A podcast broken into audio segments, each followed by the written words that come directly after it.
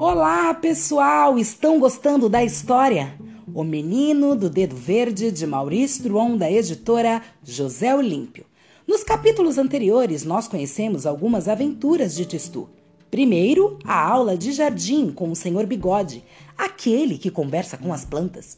Depois, a aula de ordem com o Senhor Trovões, aquele com a voz bem alta e a orelha vermelha. Agora, nós estamos no capítulo 8, no qual Tistu tem um sonho horroroso e o resultado disso. Não há a menor dúvida. Tistu fazia a si mesmo muitas perguntas, até mesmo dormindo. Na noite de lição de ordem, ele teve um terrível pesadelo. É claro que sonho é sonho e não devemos dar aos mesmos uma importância exagerada, mas ninguém pode evitar os sonhos. Ora, Tistu, quando estava dormindo, viu seu pônei ginástico inteiramente raspado e andando em roda entre altas paredes escuras.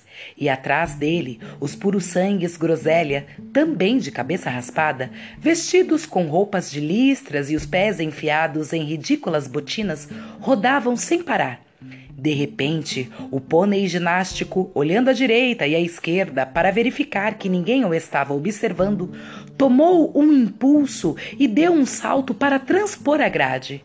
Mas foi cair justamente em cima das pontas de ferro. Plantado lá em cima, esperneava com seus quatro sapatos e relinchava de dor. Tistu acordou sobressaltado, com a fronte banhada em suor e o coração aos pulos. Felizmente, isso não passou de um sonho, disse logo consigo mesmo. Ginástico está na cavalariça e os puros sangue também. Mas não conseguiu adormecer de novo. O que seria tão triste para cavalo deve ser ainda pior para a gente, pensou ele. Por que tornarem tão feios aqueles pobres prisioneiros? Isso não pode ajudá-los a melhorar. Tenho certeza de que, se me fechassem ali, mesmo sem ter feito nada de ruim, eu acabaria muito mal. Que será que a gente podia fazer para que eles sofressem menos? Ele ouviu bater onze horas e depois meia-noite no campário de Maripólvora. E de repente, uma ideiazinha começou a fazer-lhe cócegas bem no fundo da cabeça. Ah, já sei! E se a gente fizesse nascer flores para eles? A ordem ficaria menos feia e os prisioneiros talvez se tornassem mais comportados. Bem que eu podia usar o meu polegar verde. Vou falar com o Senhor Trovões. Mas logo se lembrou de que o Senhor Trovões ficaria todo vermelho. E lembrou-se também do conselho do Senhor Bigode: não falar a ninguém do seu polegar verde.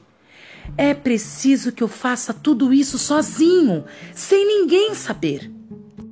Uma ideia que se instala em uma cabeça em breve se torna uma resolução. E uma resolução só nos deixa em paz quando a pomos em prática. Tistu percebeu que não poderia mais dormir antes de executar o seu plano. Saltou da cama e procurou os chinelos. Um deles se escondera debaixo da cômoda e o outro, o outro parecia rir-se dele, pendurado na maçaneta da janela. Eis no que dar espalhar e jogar os chinelos para o alto. Tistu deslizou para fora do quarto. Os espessos tapetes abafavam seus passos. Encaminhou-se devagarinho para o corrimão e deixou-se escorregar pela barriga. Lá fora, a lua estava cheia, tinha as bochechas repletas de vento. A lua gosta das pessoas que passeiam de noite. Logo que viu Tistu de camisola branca no meio do gramado, aproveitou uma nuvem que passava perto para uma vasta polidela em seu rosto de prata. Se eu não tomar conta deste garoto, pensou ela, vai acabar caindo no buraco. A lua reapareceu mais brilhante que nunca e dirigiu ainda um apelo a todas as estrelas da Via Láctea para que colaborassem com seus milhares de raios. Assim, protegido pela lua e as estrelas, Tistu, ora andando, ora correndo pelas ruas geladas, chegou sem obstáculo até a cadeia. Ele não estava muito tranquilo, é claro, pois era a sua primeira experiência. Queira Deus que meu polegar verde funcione direitinho e que o senhor Bigode não se tenha enganado. Tistu foi aplicando o seu polegar por toda parte que podia. No chão, no ponto em que a parede se encontrava com a calçada, nos buracos entre as pedras, ao pé de cada haste das grades, fez um trabalho consciencioso. Não esqueceu nem mesmo as fechaduras do portão da entrada e a guarita onde o guarda dormia. Quando acabou, voltou para casa e logo ferrou no sono. O criado teve até dificuldade para acordá-lo no dia seguinte. Tistu, precisar levantar. O criado Carlo, creio que já dissemos, falava com forte sotaque estrangeiro. Tistu tinha uma pergunta na ponta da língua, mas faltou-lhe coragem para fazê-la. Felizmente, não precisou esperar muito tempo para conhecer o resultado do seu empreendimento noturno. Por que a cadeia, meu Deus do céu? Um tiro de canhão dado pelo senhor Trovões na praça central de Maripólvora não teria feito mais barulho. Imaginem o alvoroço de toda uma cidade diante de um acontecimento igual. Imaginem o estupor dos maripolvorenses. Era assim que se chamava os habitantes de Maripólvora ao descobrirem que a cadeia da cidade se transformara em castelo de flores, palácio de maravilhas. Antes das dez horas, já a cidade inteira estava a par da fabulosa notícia. Ao meio-dia, toda a população se encontrava reunida ante o grande muro coberto de rosas e das grades transformadas em latadas.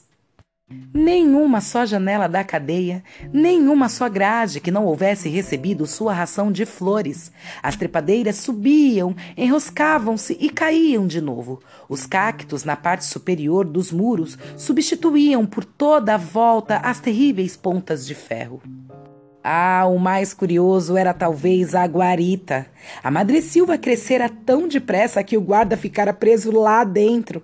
As plantas tinham tomado seu fuzil por estaca e bloqueavam a entrada. A multidão, boquiaberta, contemplava o guarda resignado e pacífico, fumando calmamente o seu cachimbo, dentro de um verdadeiro caramanchão. Ninguém podia explicar o milagre. Ninguém salvo o jardineiro senhor Bigode, que também veio espiar, mas voltou de bico calado. Porém, no dia seguinte, quando Tistu, de chapéu de palha, vinha ao seu encontro para a segunda aula de jardim, Bigode o recebeu com essas palavras. Ah, você está chegando. Nada mal o golpe da cadeia. Para começar, até que é um belo começo.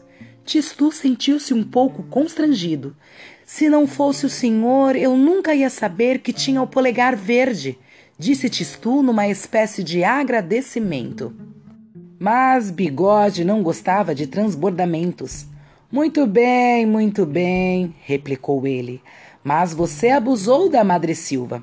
É preciso ter em mente a Aristolóquia.